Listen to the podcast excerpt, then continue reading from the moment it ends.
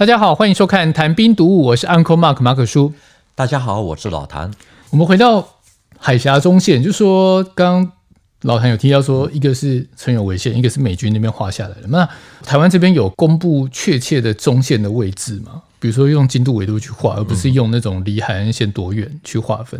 呃，台湾这边有啊，到了二零零四年的时候，那个时候呃的国防部长李杰曾经在立法院公布台海。中线的这个精确的位置图，并且说明这个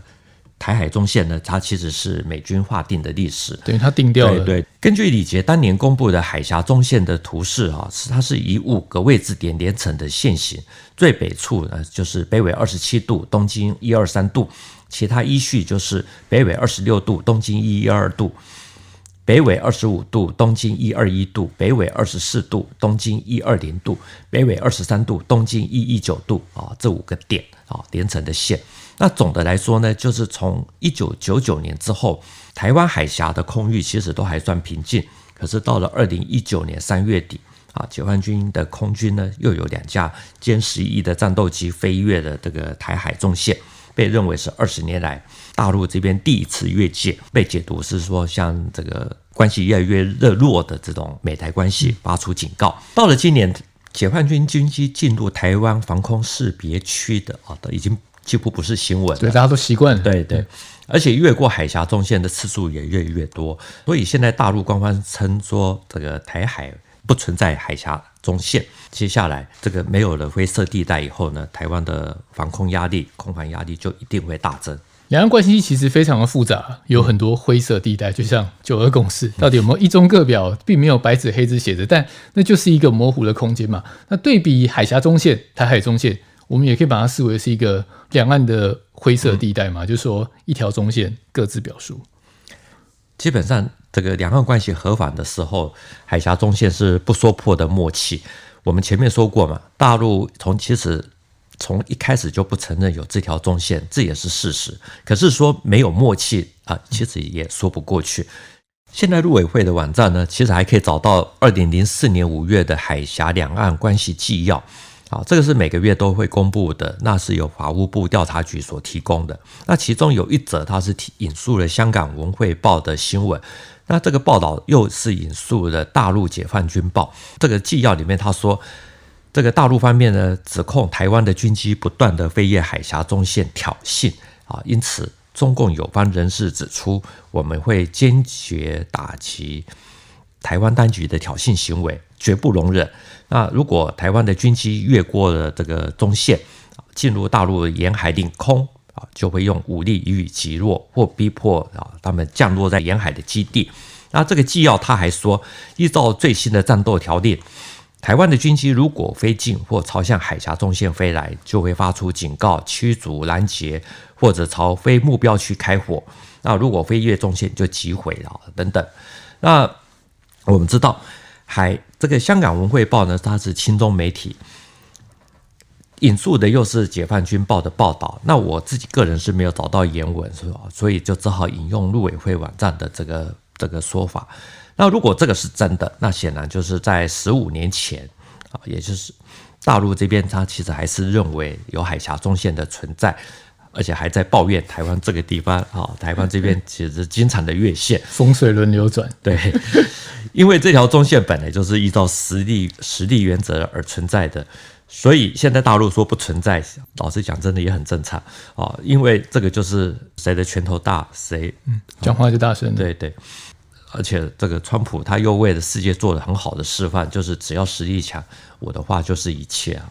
会不会这一集节目播出之后，陆委会网站的文章就下掉了？不想有这一段过去。对，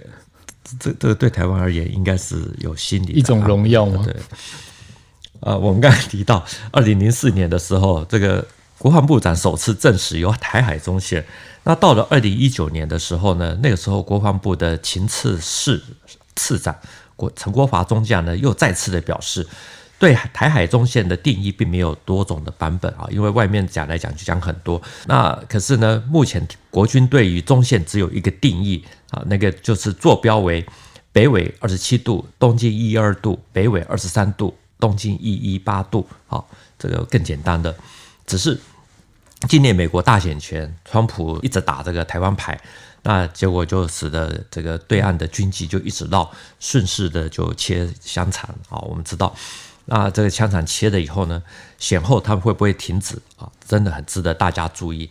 既然讲到美选哦，其实我最近有访问很多学者，包含台湾的跟大陆的，那当中都有一个共同点，就是说中美对抗已经是常态了嘛。那所以即使说拜登上任，也还是会想方设法去制衡中国大陆的发展，只是说手段跟川普相比会和缓很多。很大的原因呢，是因为他的团队大多都是奥巴马时期的老臣嘛。另外像是中华战略学会的张晋。嗯，那其实也提到说，中美关系会缓和，会朝向双方最大利益化来前进。那台海的关系，其实大家的看法也都差不多。讲白话一点哦，在没有川普这样一位不按牌理出牌的美国总统之后，台湾对于拜登来说，其实真的非常有可能会回到奥巴马时期，重新回到中美关系的框架之下，而不是像川普把两岸切割成台美、中美。也因此呢，台湾当局现在是应该没办法做出太多出格的举动了，因为美国的一中原则会比过去四年更加的稳固。讲到这一边呢。读历史的老谭会怎么看未来？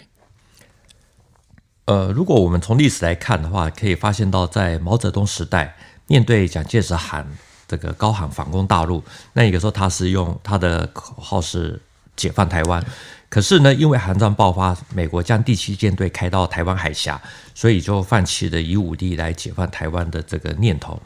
那到了一九五八年的八二三炮战，我们之前也提过，其实也是政治意义大于实。那个实际的意义，基本上那个时候毛泽东并没有计划要拿下这个台湾，而是只是他要展现一种政治的那种动作的一种姿态。那到了邓小平时代，以发展经济为优先，甚至于还一度的缩减经费啊，这种军费要军队多忍耐，所以他的策略很简单，就是把经济搞起来，那就会有足够的国防预算来补课。那到了一九七九年，邓小平甚至也还主动提议说要这个用谈判来终止两岸对抗的这种局面，啊，这个以这个和平统一来代替过去的解放台湾。尽管到了一九九六年，台海爆发了飞弹危机，可是那个时候，这个其实对岸也并没有真正的打算要对台湾动武，啊，再到了这个现在二零一五年啊，我们知道举行了这个马习会，今年五周年，对对。是两岸分治以这个政治分地以来啊，这个双方领导人这个首次的会晤啊，这个当时是在新加坡。不过我们自己我们也知道，就是经过这几年的发展，其实两岸啊局势又变得比较紧张一点，所以对岸的这种武统派的声音也比较高了。那今年以来呢，这个共军老台次数其实真的我。我我们自己都搞不清楚到底有多少次，算到后来都对媒体也都不太推波的啊，对，就大家都习惯了。那所以呢，我们如果说真的要看的话，我们可以看一下最近的“十四五”规划哈。这个我们从里面的这个说明可以看得出来，他说，好，目前仍然还是要强调推动两岸关系和平发展。好，那加上刚刚提到的，就是美中全面对抗不会因为。这个美国选举这个而改变，啊，这个就代表了说，可能在至少在五年内，啊，两岸应该不至于会动武。啊，大陆因为也要避免说失去了和平，还有这种啊避，然后这个使得这个经济发展的机会丧失。啊，那简单的说就是，中国不急着武统，啊，可是会持续的强化海空军的实力，因为。这个大陆的军工生产力啊，其实已经可以足够的去支撑这个需求。那因此，目前中共军机越过台海中线啊，这个在未来五年啊，这个可能真的是会成为常态化，但不至于会有发生什么大规模冲突的这种可能性。对，虽然老谭跟很多的专家学者的看法都都蛮像，就是说不太会有大规模的冲突发生。但是刚刚老谭其实也有提到，就是说你解放军。越过海峡中线已经成为一个常态的话，其实对台湾空军是一个压力，对，对，包含你人员备战的压力，然后还有经济上、经费上，那其实都是一个无形的开支。是对啊。哦，两岸新闻十几年，有句话很有道理，我不知道老谭有没有听过，就是说领农民工的薪水超中南海的薪。我想讲的就是我跟老谭啊，老谭应该是工头，我才是真正的农民工。那讲这么多呢，我要我要说一下。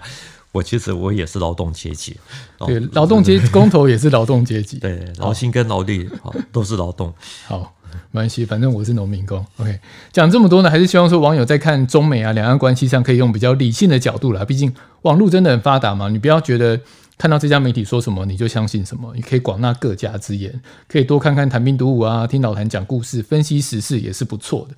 好，这一集的节目就到这边。谈兵读武新闻与历史的汇流处，军事是故事的主战场，只取一瓢饮。喜欢的话，赶快订阅我们的节目。如果有一些建议呢，也欢迎留言给我们。再次谢谢老谭，谢谢大家，我们下次见，拜拜，拜拜。